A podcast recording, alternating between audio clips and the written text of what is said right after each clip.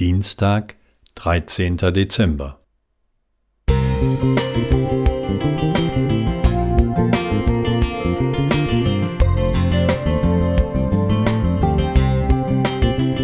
Ein kleiner Lichtblick für den Tag.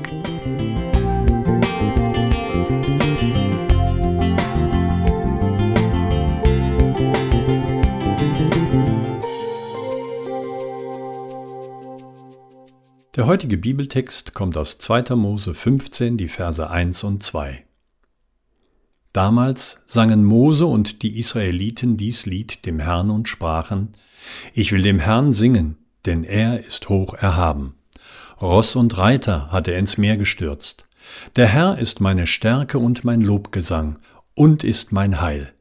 Das ist mein Gott, ich will ihn preisen. Er ist meines Vaters Gott, ich will ihn erheben.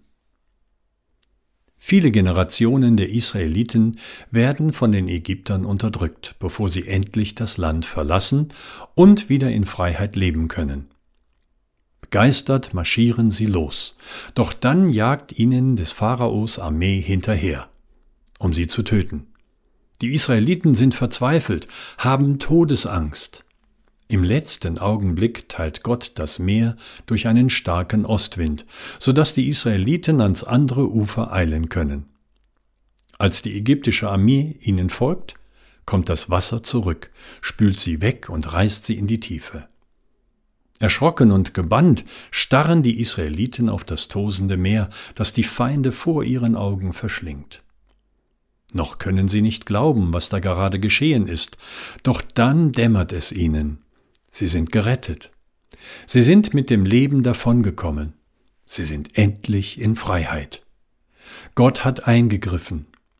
Kein Wunder, dass sie aus ihrer Erstarrung erwachen und zu jubeln beginnen.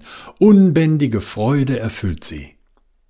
Die Menschen loben Gott, lachen, tanzen und singen vor Begeisterung. Doch drei Tage später ist alles wieder vergessen. Statt immer noch beschwingt zu sein, murren die Israeliten, weil das Wasser in der Oase Mara ungenießbar ist. Typisch Mensch. In einem Moment himmelhoch jauchzend, im nächsten zu Tode betrübt. Gerade noch fasziniert und begeistert, dann wieder nörgelnd und voller düsterer Gedanken. Wie lange hält Begeisterung durch großartige Erlebnisse überhaupt an? Bei den Israeliten waren es nur drei Tage. Auch wir verlieren unsere Freude manchmal schon nach wenigen Stunden oder Minuten. Dann hat uns der graue Alltag wieder.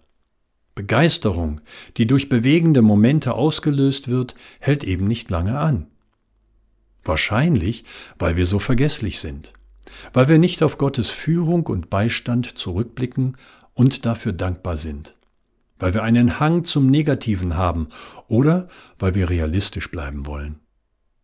Gott zu danken und zu loben hilft uns, das Leben wieder bunt und großartig zu sehen. Es verändert unser Denken und unser Fühlen zum Positiven und lässt uns begeistert leben. Siegfried Witwer Musik